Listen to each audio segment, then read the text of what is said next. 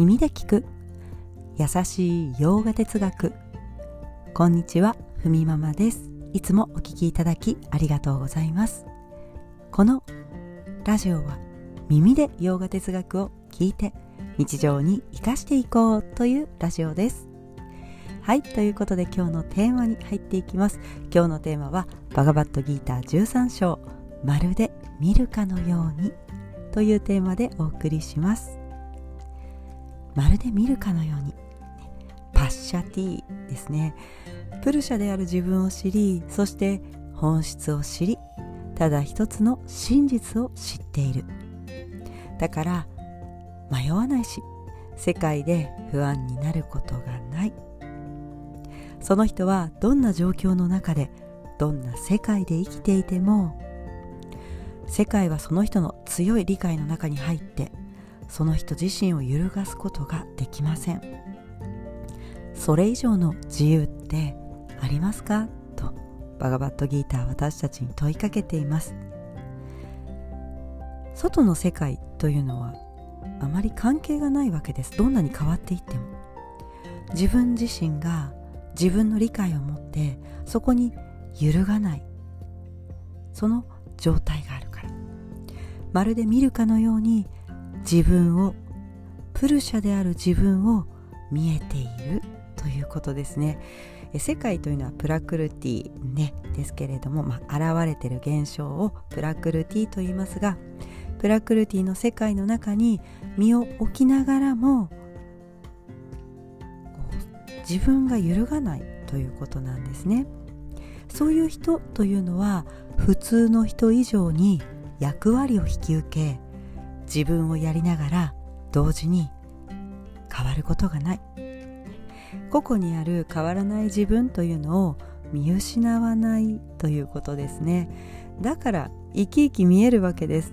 調和の中で完璧に自分をやっているから矛盾がないしねこうだからそれゆえのね苦悩のなさというのは周りから見てこうさっぱりと明るく見えるわけですね。はいということでえ今日はですねこの知恵を知るメリットをお伝えしたいと思います。3つありますが今日はね途中までかなと思います。まずね3つ紹介します。1つ目は世界の見方が正しくなる。2つ目は限界から自由。3つ目は恐れ不安からの自由です。1つ目世界の見方が正しくなる。これはやはり苦悩からの自由ですよね、まあ、悲しみの色に染まった今までの見方から自由になっていく。世界は私たちに実際苦しませようとかそういった企みみたいなものってないわけですよね。こっちが勝手にこう入り込んでってやりたいことを、やっていると。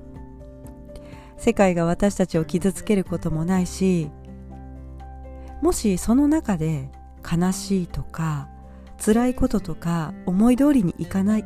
これは自分自身の解釈なわけです。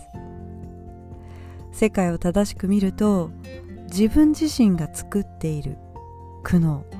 それがあってやはり心がね落ち着かないとかそういったことになるわけです。例えばこう赤いフィルターを通してメガネでもいいですよね。世界を見ていたら全てがまあ赤く見えます、ね、でも別の青いこうレンズをつけてね世界を見たらまた違うわけです。私たちは自分で選択して、まあ、ある意味一つのレンズをつけて見てるわけです。苦悩があるなと感じるならまず自分の心に聞いてみること。自分はどういう見方をしているんだろうと。ここから私たちは旅が始まっていくわけです。あれ？なんだか赤色のレンズみたいなの入ってるな、ね、これをちょっと撮ってみようかな。というふうに。この作業というのがヨガですることなんです。自分だけ特殊な見方をしている。そんなこともあります。もっとクリアにそのレンズを外して物事を見てみる。悟った人がどういうふうに自分を認識してそのものの見方で世界を見ているのか。悟っている人のものの見方それを伝える経典というものがあります。これが私たちにとって必要な方法論なわけですね。例えばこうちょっとしたことで落ち込んだりします。ね。そう私自身もね結構相当落ち込むタイプでした。なんか同じことをねぐるぐるぐるぐる考えて考え疲れてしばらく放っとくんですけれども考えなきゃいけないとか決めつけてたんですね。ある意味自分はこうすることが大事なんだとなんか自分の中の勝手なルールですよね。別に考えなくてもいいのに考えてまた悲しくなったり苦しくなったりしてるわけです。そんな風にその私は自分自身でね物事を見る時とか自分の解釈をまあそれが正しいと思っていたということですよね。でもそうじゃなくてもいいかなとかやはりその作業ができたのはヨガを通じてバガバットギーターに出会ったからというところでもあります。自分ってどんな風に考えているのか。自分ってどんな風にものを見たり自分自身のことを考えて感じ取っているのか。そういうところに目を向けれるようになっていく。そしてその目を向けた時に自分というものをどういうふうに受け入れて受け入れるための心を養っていくか。やはりこの辺がバガバットギーターに書かれている大事なメソッドだと思っています。はいそれでは今日はこんなところで。他のねポイントメリットですね。これ後々伝えてえ次回ね伝えていきたいと思います。はいそれでは今日はこんなところで。今日一日も皆様にとって素敵な一日になりますように。